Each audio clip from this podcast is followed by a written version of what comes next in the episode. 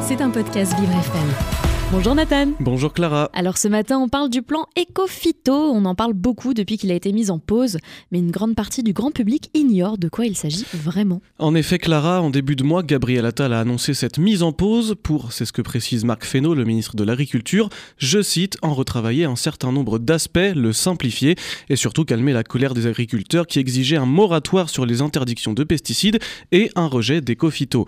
Lancé en 2008, il avait pour but de baisser de moitié l'utilisation des pesticides en 2018, un objectif qui est repoussé de plus en plus dans de nouvelles versions qui se succèdent au fil des années.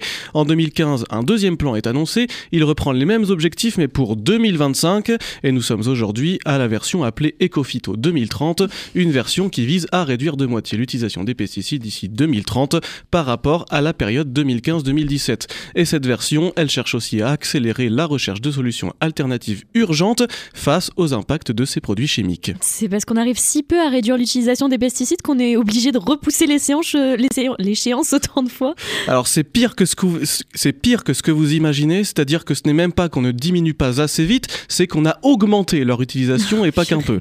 Il existe le NODU, l'indicateur central du plan. Il prend en compte les quantités de pesticides vendus et les surfaces traitées aux doses maximales homologuées.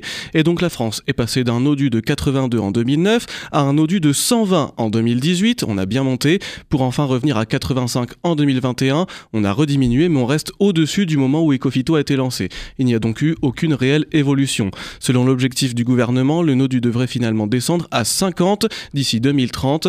Pour atteindre cet objectif, Christophe Béchu, le ministre de la Transition écologique, souhaite profiter de cette mise en pause pour, je cite, identifier clairement l'utilisation de 250 millions d'euros supplémentaires en 2024, une enveloppe qui avait été décidée par le gouvernement d'Elisabeth Borne. Et comment ça se fait que ça n'a pas fonctionné? Alors selon Prisca Tevno, la porte-parole du gouvernement, les plans de réduction des pesticides ont été inefficaces depuis 15 ans car, je cite, ils ne proposaient aucune solution pour accompagner les agriculteurs.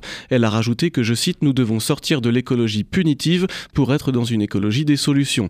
Le Premier ministre, de son côté, souhaite sortir d'une situation où notre agence sanitaire interdit une molécule de produits phytosanitaires en France avant qu'elle ne soit interdite dans l'Union européenne. Selon Arnaud Rousseau, le président de la FNSEA, le principal syndicat des agriculteurs, chacun serait prêt à supprimer tous les pesticides s'il avait une autre solution. Il ajoute qu'il est regrettable pour les agriculteurs la diminution de produits phytosanitaires disponibles alors que des alternatives ne sont pas encore là, ce qui précipite les producteurs dans, je cite, une impasse qui conduit à importer plus et à détruire l'agriculture française. visiblement, on est dans la recherche de solutions, donc ça pourrait s'arranger. Enfin, en tout cas, on croise les doigts, c'est ce qu'on espère. Effectivement, on l'espère pour un retour de la baisse des pesticides de manière efficace, d'autant que les écologistes et les ONG déplorent cette pause du plan Ecofito. Marie Toussaint, tête de liste écologique pour les européennes qualifie cette pause de recul inacceptable, de cadeaux empoisonnés au monde agricole. On verra ce qu'il en sera au retour du plan Ecofito. Oui, c'est vrai que si on doit encore attendre 2050 ou 2000, euh, enfin 2045 ou 2050, on n'est pas sorti de l'auberge. C'est sûr. Merci beaucoup Nathan Dré. Évidemment, l'actu verte à écouter tous les matins dans le 7-9 de Vivre FM. C'était un podcast Vivre FM. Si vous avez apprécié ce programme, n'hésitez pas à vous abonner.